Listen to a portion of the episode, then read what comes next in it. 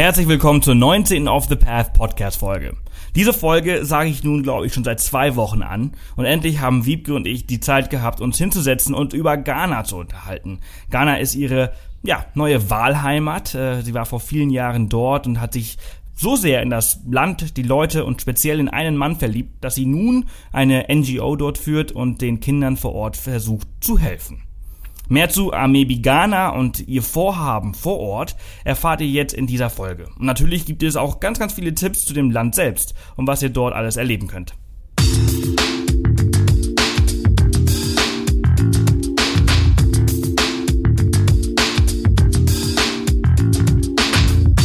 Willkommen zum Off the Path Podcast. Auf Off the Path bekommst du jede Woche praktische Reisetipps und Inspiration für dein nächstes Abenteuer.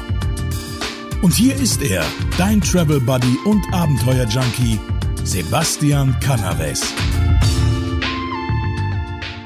So, herzlich willkommen zu einer neuen Off the Path Podcast Folge. Heute spreche ich mit der Wiebke.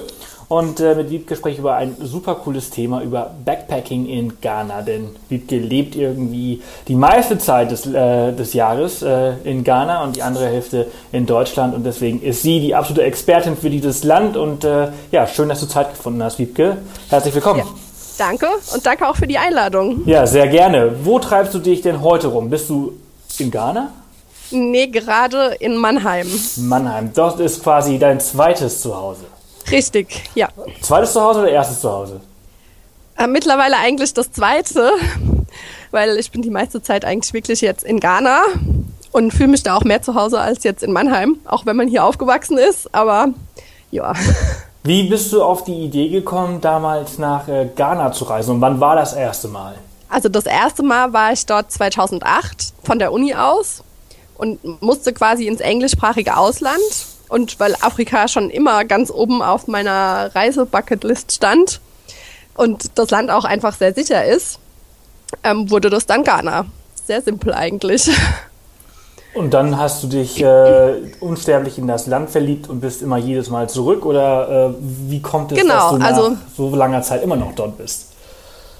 Ja, das ging eigentlich relativ schnell. Ich meine, klar ist es natürlich ganz, ganz anders als jetzt hier die deutsche Kultur. Man kann das auch nicht vergleichen. Dass du steigst aus dem Flugzeug aus und bist in einer ganz anderen Welt. Aber ich habe mich da sehr schnell auch eingelebt und zurechtgefunden und ähm, dann auch direkt viele Einheimische kennengelernt. Und so kam das dann, dass ich eigentlich jedes Jahr mindestens einmal wieder dort war. Ja. Und äh, die Einheimischen, äh, die waren äh, so nett, dass du dich direkt in einen von denen verliebt hast. Nein. Ähm, ist das bei der ersten, also dein Mann ist, äh, wie nennt man das, Ghanaese, Ghanese? Ghana. Ghana. Genau. Und ähm, äh, ihr seid quasi sofort auf der ersten Reise zusammengekommen und deshalb bist du immer wieder dorthin gereist oder ist das irgendwie später sich entwickelt? Also warum ähm, ja, bist du immer wieder jedes Jahr dorthin gereist? Also primär war das eigentlich wegen Freunden am Anfang und ich habe da auch in sozialen Projekten mitgearbeitet und habe dann eben an der gleichen Schule auch dann jede, bei jedem Aufenthalt wieder ähm, gearbeitet. Und dann erst vier Jahre, nachdem ich das erste Mal dort war, habe ich meinen jetzigen Mann dort kennengelernt. Also der Hintergrund war einfach, weil ich einfach das Land und die Menschen so toll fand und so faszinierend, dass ich eben immer wieder dann dorthin gereist bin und dann, aber das Kennenlernen mit meinem Mann kam dann viel, viel später erst. So, so. Und äh, was, was, was, was sind die Highlights äh, dieser vielen Reisen, äh, die du dorthin äh, betrieben hast, äh, so gewesen? Also, Eig ja. Also das größte Highlight von, für mich sind eigentlich immer noch die Menschen, weil die sind einfach so herzlich und so hilfsbereit. Also egal, was man da für ein Problem hat, da kommen direkt zehn Ghana, die versuchen, irgendwie dieses Problem für dich zu lösen. Und dann gibt es natürlich aber auch noch die ganzen Sehenswürdigkeiten da. Also Ghana ist ja ein Land, das steht jetzt nicht unbedingt bei allen so auf, auf der Liste. Aber es gibt zum Beispiel den Mole-Nationalpark, der wirklich äh, ein echtes Highlight ist. Ganz in der Nähe ist dann auch noch die Larabanga-Moschee, eine der ältesten Moscheen überhaupt, was auch sehr beeindruckend war. Und auch die Wasserfälle, die es dort gibt, die sind schon auch jedes Jahr so mein Highlight und äh, jedes Jahr zieht es mich da wieder hin. Mhm. Dieser Nationalpark, was kann man da, ist das zum Beispiel eine Safari wahrscheinlich, kann man dort machen? Ähm genau, genau. Also kann man jetzt nicht mit Safari in Südafrika vergleichen, aber ähm, im Mole Nationalpark ähm, kann man auch Elefanten sehen und sämtliche andere Tiere, die so auf dem afrikanischen Kontinent vertreten sind. Und ähm, ja, ist auf jeden Fall ein Highlight. Wenn man also die Zeit hat, dann auf jeden Fall sollte man in den Norden reisen da ist dann auch die Kultur noch mal ein bisschen anders. Also es ist auf jeden Fall ein Erlebnis. Okay. Und wie, wie, wie reist du dann äh, vor Ort? Also ich gehe mal davon aus, also ich bin noch nie in Ghana gewesen, aber äh, ich kenne Afrika ein kleines bisschen. Kleinbusse sind an der Tagesordnung wahrscheinlich, mit dem reisen die Einheimischen. Oder wie kommt man von A nach B als äh, Einheimischer und äh, Backpacker, also Reisender? Genau, also als Backpacker ist es wirklich am sinnvollsten auch diese Trotros. Das sind eben, wie du sagst, diese kleinen Busse. Trotros heißen die. Genau, ja. Okay. Und mit denen kommst du wirklich super von A nach B. Also klar musst du da ein bisschen Zeit einplanen, weil die fahren eben auch erst los, wenn sie voll sind. Und dann dauert das auch gerne mal ein paar Stunden, aber wenn man das weiß, dann kann man sich darauf einstellen und dann ist das auch echt in Ordnung. Und man bekommt halt auch so ein Gefühl dafür, wie reisen die Einheimischen. Ja. Also ja, das ist dann schon auch sehr praktisch mit dem Trotro, weil du kannst damit einfach wirklich überall im ganzen Land hinfahren. Irgendwelche anderen äh, Möglichkeiten des, des Reisens? Also kann man in, in äh, Ghana fliegen? Gibt es mehrere Flughäfen oder gibt es nur einen in der Hauptstadt? Also der größte Flughafen ist in der Hauptstadt. Du kannst aber auch ähm, dann nach Kumasi fliegen in den Norden. Das ist auch die zweitgrößte Stadt in Ghana. Und dann gibt es nochmal einen kleineren Flughafen, aber davon würde ich jetzt abraten, da mit einer ghanaischen Maschine hinzufliegen. Also Kumasi geht noch, aber alles andere würde ich vermeiden. Also eher unsicher, meinst du? Genau, ja. Okay, also wenn wir nach Ghana reisen, dann alle mit einem kleinen Bus unterwegs, mit Trotros. Genau. Ähm, wie ist denn zum Beispiel ähm, die Unterkünfte? Wo schläft man dort? Ähm, gibt es Hostels? Äh, sind das alles Hotels oder äh, sind das eher Gästehäuser, also ähm, ja, B&Bs, äh, Homestays, wo man dort übernachtet? Ja, gibt es in Ghana alles. Also die meisten Backpacker, die übernachten da auch wirklich so in diesen Guesthouses und in den Hostels. Gerade auch so in diesen bei den Sehenswürdigkeiten jetzt, sag ich mal, die mittlerweile immer touristischer werden, sind die sehr im Kommen. Und es gibt eben eines, ähm, das liegt äh, bei Cape Coast. Und es gibt ein Hostel, das ist wirklich super. Also ich würde auch jedem empfehlen, der in Ghana ist, geht dahin. Das Ganze heißt Hans Cottage Hotel. Und ähm, also das ist wirklich eins der besten Hostels dort überhaupt. Und das ist in Cape Coast? Genau. Okay. Was, was kann man da in, in, Cape Coast, also da in der Umgebung machen? Warum würde man jetzt dann da zum Beispiel jetzt hinreisen? Äh, also ja. di direkt in Cape Coast gibt es ähm, die Sklavenburgen, weil Ghana war ja damals britische Kolonie und dann auch von den Portugiesen besetzt. Das heißt, wenn man sich für Geschichte interessiert, na, auf Backpacker ist es ziemlich interessant, diese Sklavenburgen mit Cape Coast Castle und ähm, direkt in der Nähe Elmina Castle. Und es gibt den Regenwald, der da direkt auch ist, den Kakum National Park mit dem Canopy Walkway. Und da kannst du ähm, über, also im Regenwald über 45 Meter hohe Brücken laufen. Und das ist auch mit einer der längsten Brücken, die, also weltweit, die es überhaupt gibt, die man in so einem Regenwald findet. Also das sind schon so zwei Highlights auch, die man dort machen kann.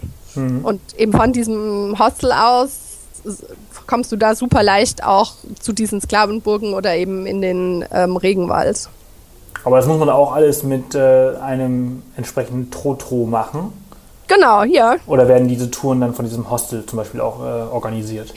Also es gibt auch Touren, die da organisiert werden, aber also die meisten, die ich jetzt kenne, die machen das auf eigene Faust. Mhm. Das geht da schon relativ gut mittlerweile ist auch das Thema ähm, Sicherheit. Ne? Also ich meine, für dich, ja. du bist als, als Frau alleine unterwegs gewesen. Klar, hast du schnell äh, Locals kennengelernt. Ähm, aber wie ist, wie ist dieses Thema Sicherheit äh, in, äh, ja, in Ghana? Also ich weiß zum Beispiel, in Südafrika willst du als Frau alleine nachts jetzt nicht rumrennen. Äh, auch als Mann äh, habe ich äh, mich nie wirklich sehr wohl gefühlt äh, in den meisten Gegenden in Kapstadt, Johannesburg. Wie ist das in Ghana? Also in Ghana ist es ein bisschen anders. Da kannst du schon auch, gerade jetzt als Frau, auch alleine da wirklich fast überall hingehen. Ich war auch schon nachts alleine unterwegs. Man sollte aber vermeiden, dann noch mit dem Trotro zu fahren. Also das würde ich keinem raten. Dann lieber das Taxi nehmen und ein bisschen mehr bezahlen. Und es gibt in Accra, in der Hauptstadt, einen Stadtteil, da würde ich auch sagen, das lass dir lieber bleiben. Das ist Jamestown. Also da ist tagsüber auch kein Problem, aber abends ist es auch nicht zu empfehlen, wenn man da dann alleine unterwegs ist. Okay. Aber ansonsten ist Ghana wirklich auch eines der sichersten afrikanischen Länder. Und mit dem Taxi meinst du, ist es sicher? Also zum Beispiel, ich kenne halt Länder, wo, sagen wir zum Beispiel Nicaragua, da kannst ja. du in, in, in Managua kannst du nachts eigentlich gar nichts machen, da kannst du nicht mit dem Taxi äh, fahren, da kannst du nicht mit einem Trotro oder einem kleinen Bus fahren, weil einfach irgendwie, ja, nicht alles, aber schon sehr viel Kriminalität herrscht und man auch vor Taxifahrern zum Beispiel Angst haben muss. Das ist zum Beispiel in Ghana jetzt nicht der Fall, meinst du? Nee. Okay. Also ist mir da auch noch nie passiert. Ich fühle mich da immer auch in den Taxis dann nachts schon sehr sicher. Und als, als weiße, blonde Frau muss man äh, keine äh, ja, Vorsichtsmaßnahmen äh, ergreifen, wenn man dort unterwegs ist? Oder ist das als Frau alleine ist das vielleicht ein bisschen ähm, schwer? Also ich würde sagen, da muss man einfach auf das eigene Gefühl hören und abwägen, ne? was kann ich da machen, was kann ich da nicht machen. Ne? Also ich würde jetzt nicht unbedingt hier im Minirock und da jetzt nachts auf der Straße rumlaufen, aber ähm, grundsätzlich ähm, kannst du da wirklich dich auch so verhalten, wie du es in Deutschland auch machen würdest als Frau. Ja, welcher, welcher Religion gehören die meisten äh, Ghanesen an? Die meisten sind Christen. Christen, okay. Genau. Und ähm, ja, das ist wirklich interessant, weil das einfach so komplett anders ist von diesen äh, ja, meisten Ländern, die ich in, in Afrika zum Beispiel kenne. Ja. Ähm, wie sieht es denn mit der Armut denn zum Beispiel vor Ort aus? Also ich meine, in Südafrika zum Beispiel war dieser Kontrast zwischen arm und reich so unglaublich krass und auch oftmals sehr bedrückend. Hast du das in Ghana auch? Ja, auf jeden Fall. Also du siehst da schon auch, ne, an der einen Ecke stehen da diese super tollen Villen und nebendran leben die Leute halt auf der Straße. Also das ist da schon auch sehr extrem. Und äh, damit muss man halt rechnen. Ne? Wenn man nach Ghana geht, dann findet man das schon auch, ja. Jetzt bist du auch oft vor Ort, du hast eine eigene äh, NGO gegründet. Genau. Äh, worauf konzentrierst du dich da? behandelst du dann quasi auch so diese Themen Armut oder äh, Bildung? Ähm, ja, was, warum zieht es dich denn immer wieder darüber? Also Ghana hat halt wirklich ein relativ großes Potenzial. Ne? Und wenn da auch von der Regierung mehr gemacht werden würde, dann ähm, würde das Land sich natürlich auch selbst helfen können. Und deshalb sind wir halt auch gerade mit der NTO, die wir gegründet haben, mit Amebi Ghana, ähm, da auch sehr dahinter, dass wir die Bildung eben für die Kinder in den Vordergrund stellen, weil, wie du gerade gesagt hast, mit der Armut, ne, viele können sich dann die Schulbildung nicht leisten, dass wir da ansetzen und so eben der Bevölkerung helfen, sich da selbst zu helfen auch. Ja, wie lange machst du das schon? Ähm, seit 2013. Und äh, läuft? Läuft, ja. Wie, ihr finanziert euch durch, durch Spenden oder wie macht ihr das? Genau, ja, das finanziert sich eigentlich alles durch Spenden und durch Kronkorken. Also wir haben da eine Aktion ins Leben gerufen, Kronkorken helfen und alleine mit dem Erlös, den wir von den Kronkorken, die bei uns abgegeben werden, bekommen, können wir dort Kinderkranken versichern. Weil ohne diese Versicherung werden in Ghana leider die Kinder nicht behandelt. Ja, ja, apropos Krankenversicherung, da sprichst du nämlich auch ein ganz äh, wichtiges Thema an. Ähm, als Vorbereitung vor diesem Gespräch habe ich mich mal so ein bisschen informiert und in Ghana ja. besteht ja zum Beispiel auch sehr hohes Malaria-Risiko. Ja. Ähm, ist das so von den Informationen, ob das stimmt? Und äh, ja, wie gehst du damit um oder wie sollten Reisende damit umgehen? Ist Prophylaxe ähm, ein Thema? Sollte man vorher halt sich also entsprechend ich, die Tabletten holen? Ja das ist auch, muss jeder selbst entscheiden. Ich habe bei den ersten zwei Aufenthalten auch immer Malaria-Prophylaxe genommen, danach aber nie wieder. Hatte auch noch nie Malaria, weil, ähm, also wenn du dich halt wirklich einsprühst und darauf achtet, was man halt auch immer so hört, ne? Einsprühen, lange Kleidung abends und dann ähm, ist das auch völlig in Ordnung. Ich kenne auch welche, die es dann schon hatten. Aber es gibt auch eben da gute Krankenhäuser. Wenn du da direkt ins Krankenhaus gehst, ist es auch kein Problem. Aber wie gesagt, also für mich ist, klar gibt's das dort, aber ich selbst hatte es noch nie und ähm, mache mich da jetzt auch nicht verrückt, dass ich es jetzt kriegen könnte. Wie wirkt sich das aus, dieses Malaria? Also ich habe es zum Beispiel noch nie gehabt, zum Glück. Ich dachte, ja. ich hätte es einmal gehabt, aber was sind da so die Symptome? Also viele sagen, wie gesagt, ich hatte es ja auch noch nie, aber viele sagen, ähm, dass es einfach wie eine schwere Grippe ist. Mein Mann hat es schon öfter gehabt, aber bei den Ghananen ist es auch noch mal ein bisschen anders. Die sind mittlerweile immun dagegen, meinst du? Äh, nee, aber bei denen wirkt sich das noch mal anders aus, weil halt einfach viele das ja auch schon von klein auf mal hatten. Und du kannst es ja dann immer wieder kriegen. Ähm, deshalb kann man das jetzt nicht so wirklich vergleichen, wenn, wenn jetzt ein Europäer, der da zum ersten Mal ist, der es hat. Ähm, dann hast du natürlich auch so Schüttelfrost und Übelkeit aber du kannst eben auch einfach diese Malaria-Tabletten, die kannst du dann auch einfach zur Behandlung nehmen. Und dann ist das eigentlich nach ein paar Tagen ist es auch wieder okay. Okay, hattest du irgendwelche Nebenwirkungen diese ersten zwei Mal, wo du diese Prophylaxe genommen hast? Ja, also ich war eine von denen, die da wirklich massive Nebenwirkungen hatte, hatte dann auch trotz 50er Sonnencreme richtig heftig Sonnenbrand und Halluzinationen und was so alles dazugehört. Und das war halt für mich dann auch mit ein Grund, wo ich mir denke, ja, ich bin eigentlich gesund, dann muss ich nicht noch irgendwelche Malaria-Medikamente nehmen, um dann, dann die Nebenwirkungen zu kriegen. Aber das kann man natürlich auch einfach nicht pauschalisieren. Nee, natürlich nicht. Es ist immer von Mensch zu Mensch anders. Aber genau. wie, wie ist das denn? Also hast du dann quasi nur so, sagen wir mal, die ersten zwei Tage, weil du irgendwie nicht drauf klarkommst, diese äh, Halluzination oder halt diese ständigen, ja, sagen wir mal, zwei Wochen äh, während der Reise? Also wie, wie ist das? Ah ja, bei mir war es, ich war ja immer länger dort als nur zwei Wochen und habe dann am Anfang auch wirklich drei Monate beziehungsweise vier Monate lang dann diese Malaria-Prophylaxe genommen und eigentlich äh, hatte ich das jede Nacht.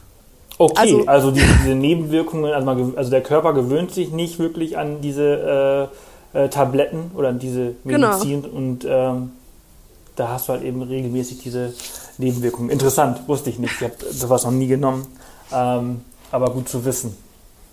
Ja, also wie gesagt, es muss halt jeder selbst entscheiden. Ich würde es jetzt auch nicht mehr machen, aber wenn es halt gerade die erste Reise ist, ist man natürlich auch noch so ein bisschen unsicher und denkt, ja, ich nehme das jetzt lieber, wenn das immer empfohlen wird. Aber ja, mittlerweile würde ich es auch nicht mehr machen. Okay, also ja, ich würde es aber eigentlich auch jedem äh, Anfänger äh, empfehlen. Better safe ja. than sorry. Das ist so, wie man das genau. erste Mal Backpacken Richtig. geht. Da packt man Richtig. auch so viel ein. Äh, beim zweiten Mal weiß es besser. Genau, eben. So, was gibt es denn noch? Was, was sollten wir äh, beim Reisen durch Ghana noch so beachten? Wie sieht es zum Beispiel mit den Kosten aus? Ist es ein teures Land? Ist es ein günstiges also, Land? Eigentlich ist es eher ein teureres Backpackerland. Ähm, zwar kannst du natürlich klar auch irgendwie dir dein Essen an der Straße kaufen, wie es natürlich in den afrikanischen Ländern so ist, aber ähm, allgemein gehört schon zu den etwas teureren Backpacker-Ländern. Also du kannst da schon auch eine Mahlzeit für jetzt umgerechnet, sag ich mal, vier Euro bekommen. Aber natürlich, je nachdem, wie weit dann auch die Strecke ist, was du dort machen willst in dem Land und wo du übernachtest, kann es dann schon auch mal teurer werden. Okay, was, was heißt das denn äh, teurer? Also was kostet denn zum Beispiel äh, ein Abendessen im Restaurant? Mm, also wenn du in Accra bist, dann kannst du für ein gutes Abendessen zu 10 bis 12 Euro rechnen. Gerade in Osu zum Beispiel, also da liegt aber auch daran, dass da auch sehr, sehr viele Touristen sich aufhalten in diesem Stadtteil. Da ist es dann ein bisschen teurer. Wenn du aber ein bisschen außerhalb gehst, dann ist es schon wieder ein bisschen billiger. Wie schaut es mit, ähm, ja, mit Busfahrten aus, Trotros? Äh, Trotro ist das billigste Verkehrsmittel, das es da gibt. Und da kannst du auch längere Strecken schon für wirklich nur 2 Euro umgerechnet fahren. Also das ist wirklich... Längere Strecke für 2 Euro? Ja. Okay, das ist wirklich sehr günstig. Und genau. ähm, ja, sagen wir mal, eine Hostel- oder Hotelübernachtung? Kriegst du auch, also kriegst du auch schon so für um die 10 Euro. Manche sind auch noch ein bisschen billiger, aber da ist dann meistens das Problem, dass dann das Wasser nicht funktioniert und solche Sachen. Ähm, da muss man dann halt auch einfach gucken, ist das was für mich oder lege ich da eher drauf Wert, dass ich jetzt fließendes Wasser habe oder eben nicht. Also für einen, sagen wir mal, ordentlichen westlichen Standard, wenn man das so nennen kann, also sagen wir mal, dass ja, Strom und laufend Wasser und warmes Wasser äh, gibt, äh, muss man 10, 15 Euro die Nacht Genau. Okay, also würdest du das unterschreiben, dass man so ungefähr 30 bis 40 Euro am Tag braucht, um das Land zu erkunden? Ja. Und also da, da mit so einem Betrag. Da sind, ähm, Aktivitäten schon mit drin oder nicht? Äh, doch auch. Das Einzige, wo man wirklich aufpassen muss, ist, dass ähm, bei ganz vielen, also jetzt gerade auch ähm, beim Kakum National Park, den ich vorhin erwähnt habe, da musst du, wenn du kein Afrikaner bist oder wenn du kein Ghanaer bist, musst du mehr bezahlen. Okay. Und das ist, also in vielen anderen, ähm, auch gerade in den botanischen Gärten in der Nähe von der Hauptstadt, von Accra, bei Aburi Gardens, da ist das auch so. Und ähm, da ist es zum Beispiel so, dass äh, die Einheimischen, die bezahlen irgendwie dann fünf Sedi Eintritt. Also Sedi ist die ghanaische Währung. Mhm. Und wenn du da aber als Tourist hinkommst und die ja sehen, okay, der kommt aus Europa, dann musst du 40 Ghana Sedi bezahlen. Also 30 mehr. Genau. Und du kannst aber, also die lassen schon auch mit sich reden, wenn man das denn weiß und wenn man freundlich bleibt und so weiter, dann gehen die da schon auch noch mal runter, ne? Wenn man halt erklärt, was da der Sinn dahinter ist und so weiter, würde ja in Deutschland quasi auch keiner machen, dass jetzt die einen den Betrag bezahlen, die anderen den. Das funktioniert schon, aber man muss da schon auch sehr feinfühlig sein. Was sagt man dann? Also wie erklärt man denn? Ich bin gerade, also ich würde ja sagen, ich bin Reisender möchte jetzt weniger zahlen? Oder, oder hast du da ein Beispiel, was man da jetzt sagen könnte, damit sie. Äh, was, was da halt immer zieht, also viele, die da auch als Backpacker unterwegs sind, die arbeiten ja da auch für irgendwelche gemeinnützigen NGOs. Ähm, das ist schon immer ein Argument, das zieht. Oder wenn du halt eine größere Gruppe bist, dann ist es auch öfter, also oftmals noch einfacher, wenn du jetzt alleine bist. Und dann, da finden sich ja immer irgendwelche, die da jetzt zum gleichen Zeitpunkt auch hin wollen. Mhm. Wenn ihr dann zusammen als Gruppe quasi reingeht, ist es auch nochmal einfacher. Okay. Und ähm, lass uns langsam mal zum Schluss kommen dieser, dieser Folge, aber das ist wirklich sehr, sehr interessant. Und äh, wenn ich mir jetzt Ghana auf Google Maps zum Beispiel äh, anschaue, ja. dann äh, haben wir ja Accra, das ist die Hauptstadt im, im Süden, also das ist ja direkt an der Küste. Genau. Ähm, aber da fällt sofort dieser riesengroße See, lange See äh, im Landesinneren ähm, auf. Ja. Was hat das damit auf sich? Was kann man da zum Beispiel machen? Das sieht zum Beispiel, also für mich würde ich jetzt schätzen, dass es äh, in der Nähe von einem Nationalpark ist und da unglaublich viel zu, zu sehen gibt.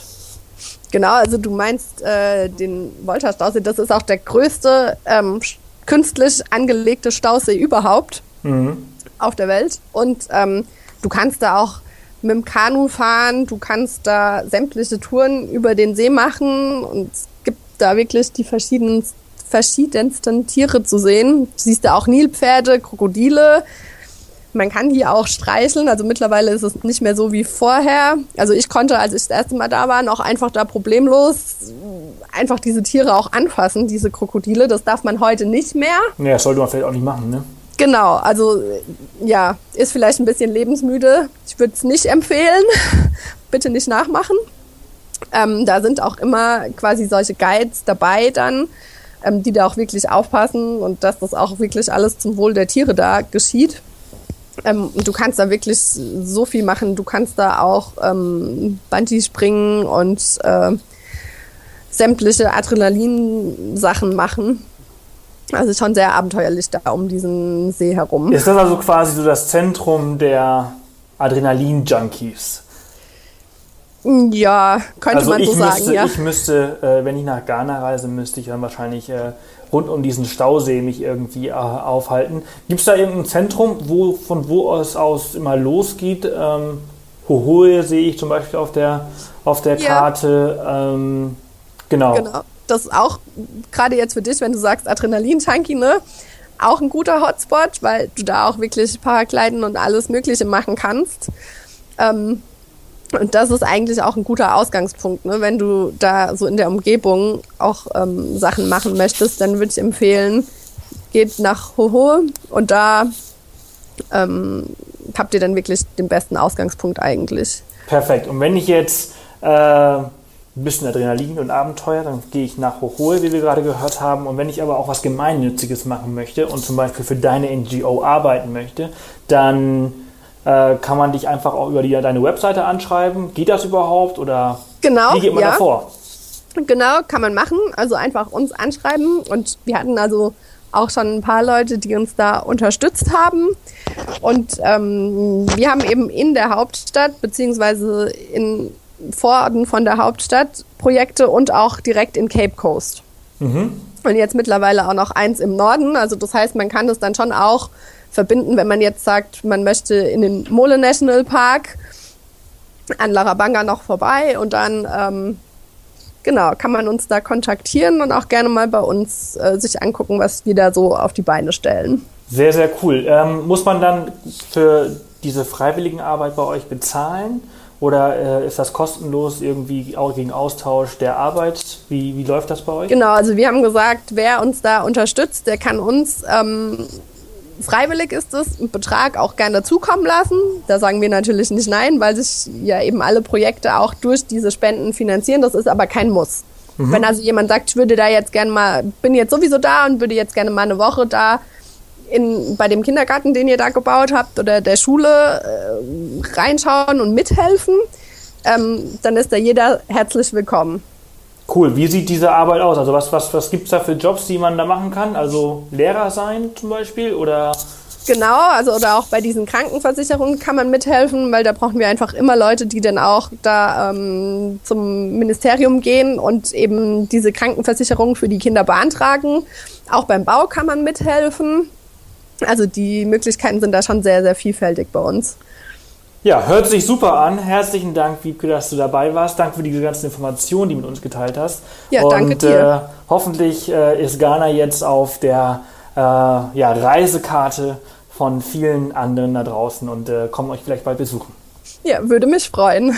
Super, herzlichen Dank, dass du dabei warst. Wünsche dir noch einen schönen Tag. Gerne Mannheim. dir auch. Danke. Bis dann. Tschüss. Bis dann. Tschüss. Das war die 19. Off the Path Podcast Folge. Total klasse, was Wiebke da auf die Beine gestellt hat und was man alles in Ghana erleben kann. Also ich wusste es persönlich gesagt nicht und bin total angetan von diesem Land. Ich bin eigentlich jede Woche von den neuen Ländern angetan, was die Gäste hier so teilen. Also ich finde das total klasse. Und äh, Wiebke und Amebi Ghana sind ständig auf der Suche nach neuen Spenden und ich denke, dass dort jeder Euro wirklich gut aufgehoben ist. Mehr Informationen und Links zu Wiebke, ihrer NGO und Ghana findet ihr wie immer in den Show Notes im Blog auf offthepath.com. Ja, und wenn euch die Folge gefallen hat, ihr Anmerkungen habt oder eine Empfehlung für ein Thema, das ich an bzw. besprechen soll, dann hinterlasst einfach einen Kommentar im Blog oder eine Bewertung auf iTunes oder schreibt mir eine Mail an podcast at offthepath.com. Ja, und das war's auch schon für heute. Nächste Woche geht es wieder rund ums Thema Weltreise. Ein sehr beliebtes Thema hier im Podcast, über das ich immer wieder Feedback bekomme. Und nächste Woche sprechen wir über das spannende Thema Geld und wie viel eine zweijährige Weltreise so kostet. Denn mein Kumpel Thomas von travelguide.ch ist gerade zurück in der Schweiz gelandet und war genau 760 Tage unterwegs. Und ich glaube, dass die meisten von euch einfach ähm, denken, dass eine Weltreise extrem teuer ist und man ja, Hunderttausende auf dem Konto haben muss, um sowas äh, einmal zu erleben. Und äh, die Wahrheit ist, dass das eigentlich schon für ähm, recht, also nicht recht wenig, aber schon weniger als ein Leben in der Schweiz oder in Deutschland geht. Also das ist echt so. Und ähm, wie viel ihn das gekostet hat und welche Tipps er euch mit auf den Weg gibt, erfahrt ihr wie immer nächste Woche Dienstag.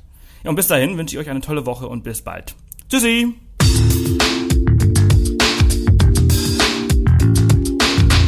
Das war wieder eine Off the Path Podcast Folge. Erzähl auch deinen Freunden von diesem coolen Podcast-Kanal und hinterlasse eine Bewertung auf iTunes. Nächste Woche kommt die nächste spannende Folge. Bis dahin, mach jeden Tag zu deinem Abenteuer.